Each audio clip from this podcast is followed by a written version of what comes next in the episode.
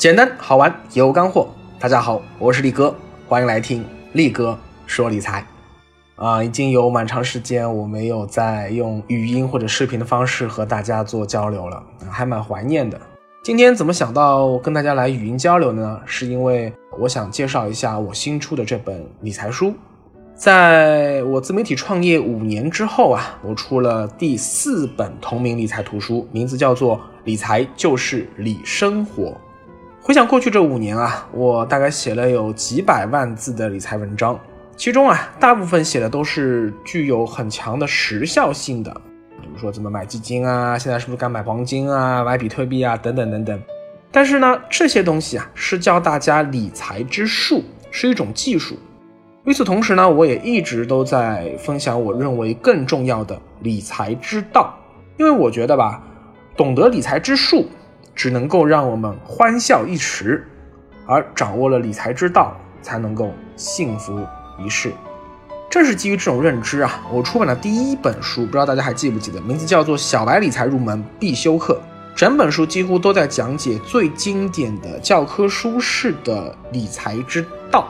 我希望能够帮助理财小白在刚刚走入理财这个纷繁复杂的世界的第一课。就能先对理财这两个字有一个客观的、理性的、清晰的、全面的这样的认识，这样才不至于在理财的汪洋大海中慢慢就迷失自己啊！我就看到后来有很多人其实迷失自己了，这样才能够避免出现说你捣鼓了半天，非但没有收获财富和更幸福的生活，反而让自己的生活变得一团糟。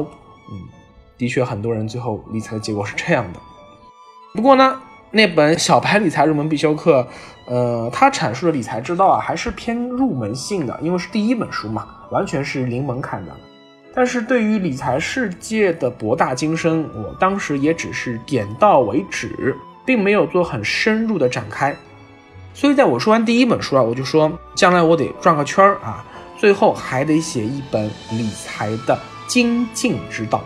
帮助大家在正确的理财和人生道路上能够走得更长远、更踏实。所以，如果你还是一个二十四 K 的理财小白啊，纯小白，如果你之前没有看过我之前那三本书，尤其是我的第一本书，就是《小白入门必修课》，那么我其实建议你啊，先别急着看我这新出的这本书啊。虽然这本书写的也很浅显，但是它是在第一本书的基础上写的。看完第一本书，再看这本书，哎，你可能会理解的更加透彻。理财师，我们平时说理财师这三个字，啊，它的全称叫做理财规划师，啊，CFP，P，Planning。因为理财啊，它不只是做投资，也不是说它跟赚钱有关，本质上啊，它是一种根据我们人生的需要而对未来做出的种种的科学理性的规划。我们来想一想啊，首先人一生出来吃喝拉撒逃不掉，所以你最先就要该做的是消费规划。接着上学了，哎，爸妈给你零花钱了，你要做到收支有度啊啊，不能到了月底，哎呦没钱了啊怎么办？这就要做现金流的规划。等你终于毕业了啊，踏上社会，没钱理财，那首先你要靠自己的出卖劳动力去工作去挣钱。那怎么才能让自己通过聪明才智和勤奋努力，不断的去赚到更多钱呢？这时候你就要去给自己好好的做一个职业生涯的规划。OK，工作了一段时间之后，你攒了点钱吧，你就会想了，哎，我能不能做钱生钱的事儿呢？这这就是最重要的，也是大家最关心的投资规划。好了，除了钱生钱，我们还得怎么样啊？护钱。这个你不管是疾病还是意外，都有可能让我们在身心受创的同时啊，财务上也受到严重的打击。所以你就需要去做一些个保险规划啊，帮我们防好我们人生的后防线。工作没几年，一般人就会面临着恋爱啊、结婚啊这些人生大事啊，逃不掉啊。结婚那得用钱吧，婚姻本质上就更像是一种财产。财务上的一种契约，所以你要做婚恋规划，要结婚吧？呃，现在这个丈母娘说没房子不行，不能结婚，所以你就一般人生第一套房就是婚房啊，要做置业规划。好了，节后就要不是节后了，婚后就要生孩子吧，那生孩子你就教育子女吧，给子女准备教育金吧，对，这就是子女教育规划。随着资历不断增长，收入也会越来越高，就会想如何在合法前提下尽量减少一些不必要的税务损失啊，就是少让国家薅你羊毛嘛，啊，尽量不给国家征你税，对吧？这叫做税务规划。好了。熬了大半辈子，终于熬到退休了。想在晚年生活有滋有味，你就得怎么样啊？在年轻时未雨绸缪，先去做好退休养老规划。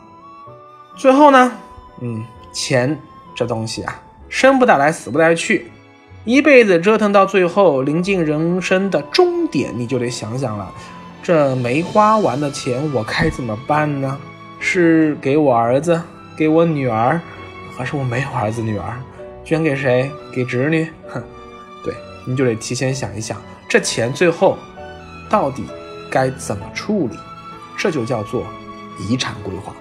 啊，很可惜，我在市面上看过大量的理财书，几乎没有人提到过遗产规划这件事情，因为比较出眉头。在《小白理财入门必修课》这本书里面，我反复强调，理财就是理生活这个理念啊。其实我平时文章里说的更多，三天两头说，就是因为我们的人生啊，从一出生到最后离世，从最开始的消费规划到最终的遗产规划，这一路上都是离不开理财智慧的加持。所以这本书也是按照从消费规划一路上走到婚恋规划、置业规划，最后走到遗产规划，最后来帮大家能够完整的理解理财就是理生活这句话的。丰富内涵。此前我出版的那三本同名图书啊，内容大部分都是通用型的理财知识，再加上我一部分个人的独到见解。但是不好意思，这本书的内容啊，其实你在其他的理财书里面几乎看不到，因为它基本上都来自于我个人的理财心得，是我过去的十年记者经验，还有五年的自媒体创业经验。